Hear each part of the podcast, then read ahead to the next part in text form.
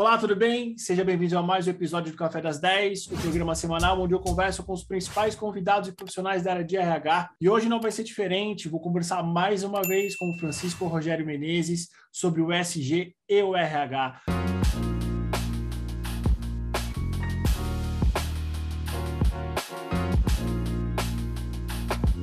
Francisco, mais uma vez, bom dia, como é que você está? Um prazer imenso receber você esse ano. A gente ainda não conversou esse ano, ano passado conversamos, se eu não me engano, duas ou três vezes. Vou colocar todos os nossos programas, tanto no card aqui em cima, quanto na descrição do vídeo. Como é que você está, meu amigo? Bom dia, Eduardo. Eu estou ótimo. Prazer a voltar. Prazer meu voltar a falar com você. Ótimo, Rogério. Para quem não te conhece, para quem não viu as suas outras participações, Conta um pouquinho, quem é o Francisco Rogério de Menezes do mercado de RH? Olha, o, o Rogério, é, como eu gosto de ser tratado, é o meu nome de guerra, é, já está aí há um bom tempo ah, na gestão de gente, é, trabalhando em empresas multinacionais e nacionais, sempre em cargos estratégicos. E nesse momento eu sou diretor de gente e sustentabilidade é, do grupo Resinas Brasil, com muito orgulho e, e, venho fazendo o que eu mais gosto de fazer, que é um trabalho de criação e transformação da área de recursos humanos dentro das organizações. Muito bom, Rogério. Para a gente já ir entrando no tema, como que surgiu o ESG na tua carreira? É algo recente? E para quem não sabe, o que, que é? O que, que é o ESG? Olha, o ESG, é, em português, é, abrange três aspectos: ah, o ambiental, o social e a governança. E é um tema hoje muito falado e explorado pelas empresas, porque é, ele enseja uma estratégia de sustentabilidade das empresas que o adotam. E, e, eu comecei a entrar nesse mundo ESG por causa até da gestão de, de gente nas empresas por onde passei, porque esse tema tem muito a ver com o profissional de recursos humanos dentro das organizações. Ah, basicamente, para que você implemente a estratégia ESG, você precisa fazer isso através de pessoas comprometidas e engajadas. E eu acho que um profissional de recursos humanos tem toda a condição de se envolver na implementação, de participar ativamente da implementação de ESG. E foi, foi isso que aconteceu na minha carreira. Eu acabei uh, me envolvendo com esse tema, especialmente por causa do S do social, né? e também do, do G de governance, e hoje eu lidero a área de sustentabilidade do Grupo Resinas Brasil, que é um grupo hoje que fatura aí uh, cerca de um bilhão de reais por ano. Muito bom, Rogério. Qual é a importância do ESG para o presente das empresas e para o futuro? Eu vou, eu vou até é, é, colocar, uh, antes de, de, de, falar especificamente disso, é, eu diria para você que tem um termo, tem uma estratégia que vem antes do ESG, que é o termo sustentabilidade. Aí eu vou te explicar por quê.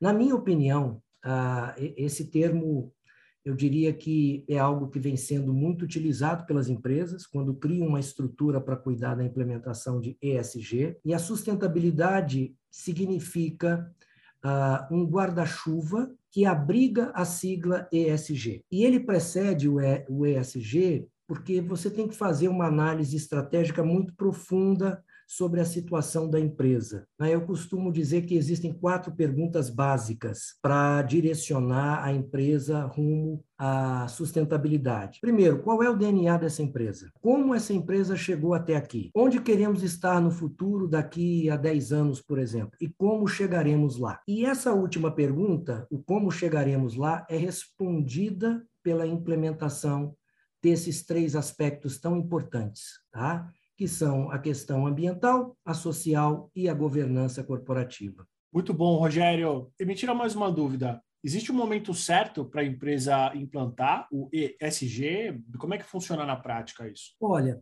é, é, não existe um momento específico. É claro, eu já passei por algumas experiências né, onde as empresas adotaram isso ah, como uma forma de recuperar sua rentabilidade, é, como uma forma, por exemplo, de preparar a organização para a abertura de capital, receber novos investidores. Eu tenho visto que isso acontece com frequência. Mas eu entendo que ah, ah, essa sigla ela deve ser implantada ah, com bastante maturidade. A empresa precisa não, não ficar olhando, digamos, para fora para copiar modelos, não é? para copiar as tendências que existem no mercado, é, antes de analisar exatamente a sua situação, analisar o seu grau de maturidade e a necessidade uh, e os recursos que ela vai poder dispor para implementar uh, esse conceito. Porque é algo que uh, não pode fracassar. É, eu diria que você tem que mobilizar toda a organização em prol da implantação dessa sigla. Então, você tem que ter muita consciência e, e você tem que ter o apoio da alta administração para isso acontecer. Então, eu acho que passa por aquelas quatro perguntas que eu falei no início para você, e, e aí sim, aí a empresa deve começar essa preparação, né? mobilizando todos os recursos necessários para fazê-lo e, especialmente, tendo em mente que ela não deve implementar essa sigla unicamente por causa do mercado, unicamente para atrair investidores ou unicamente para, digamos assim, melhorar a sua imagem junto aos fornecedores ou, ou à sociedade. Quer dizer, é um processo de dentro para fora, na minha opinião. Tá? E, e eu estou vivendo esse momento, né? Eu estou vivendo uh, o momento de estar à frente da gestão de sustentabilidade de uma empresa agroindustrial, né? e que está fazendo esse exercício, está fazendo essa análise estratégica de forma profunda, e estamos partindo para isso pensando o seguinte, em estar a, a, daqui a 10 anos num estágio muito mais avançado do que estamos hoje, e o resto vai acabar sendo uma consequência, né? Ah, ou seja, nós vamos agradar os nossos fornecedores, nós vamos ter uma interação com a comunidade ah, muito mais efetiva, muito mais eficaz, ou seja, todo o resto vai vir em consequência de um trabalho bem embasado, bem estratégico de implementação dessa sigla. Excelente, Rogério. E me tira uma dúvida, você consegue contar para a gente um, um, pouco dos projetos que você está conduzindo nessa área? Olha, eu estou conduzindo um, um projeto de sequestro de carbono em que nós estamos utilizando os recursos florestais que temos para exatamente levantar toda a nossa capacidade de geração de créditos de carbono, inicialmente para fazer um trabalho que a gente chama de balanço, né? dentro da própria organização, onde esse sequestro de carbono vai compensar a emissão de gases, é, ou vai compensar as emissões atmosféricas das nossas fábricas, porque é um negócio que tem floresta e tem indústrias químicas. Então, a gente vai trabalhar nesse balanço ambiental primeiro, para depois nos expormos ao mercado global de comercialização de créditos de carbono e exatamente fincar a nossa bandeira nesse mercado. Esse é um projeto. O, um outro projeto que vem em paralelo com esse, a expansão das atividades de um instituto que, que foi criado dentro desse grupo para é, gerir atividades ou ações de responsabilidade social.